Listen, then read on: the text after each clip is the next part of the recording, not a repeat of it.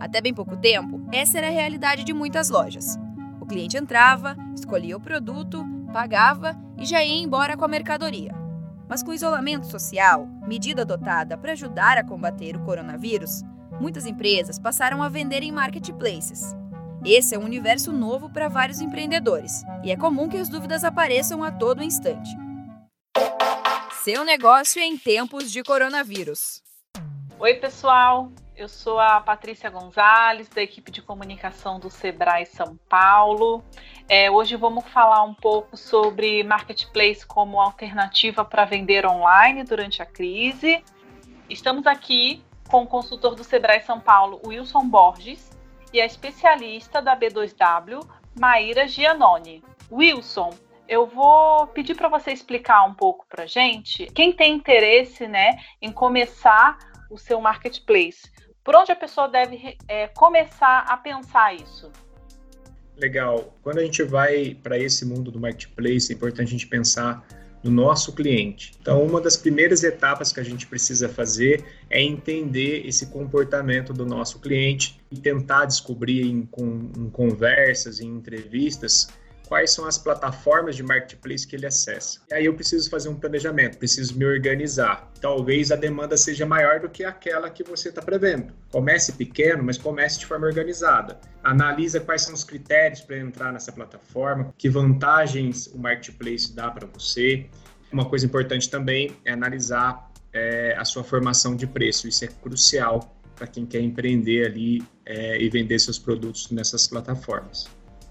Maíra, você pode falar para a gente, por favor, um pouco dos pré-requisitos necessários para quem quer iniciar aí no ramo do marketplace?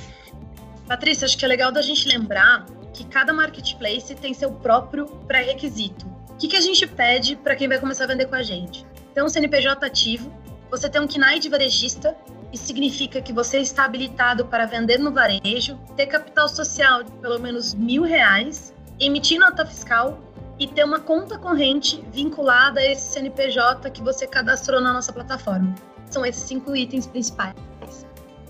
E vamos falar um pouco também sobre as vantagens é, para o empreendedor que opta em vender em um marketplace. Claro, a gente tem que lembrar que existem vantagens que são do modelo de marketplace. Então, por padrão, o marketplace ele te oferece muitos clientes, porque normalmente são marcas muito grandes que operam marketplace. Além disso, quando a gente fala de B2W Marketplace, aqui você só paga se você fizer uma venda, não tem mensalidade. Então, assim, as vantagens são enormes. Além de todo o público que você acessa, a gente oferece todo o know-how para todo, todo parceiro que entra com a gente. Wilson, queria que você deixasse aqui para os nossos empreendedores algumas dicas para que eles tenham aí um bom desempenho.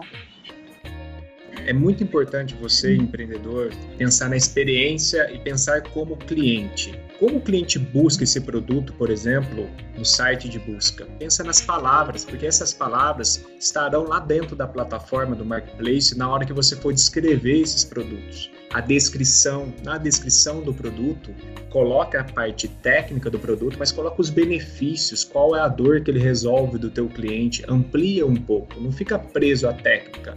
A foto tem que estar nítida. É, são coisas básicas que ajudam a, a tua empresa a ganhar um pouco mais de relevância nas plataformas.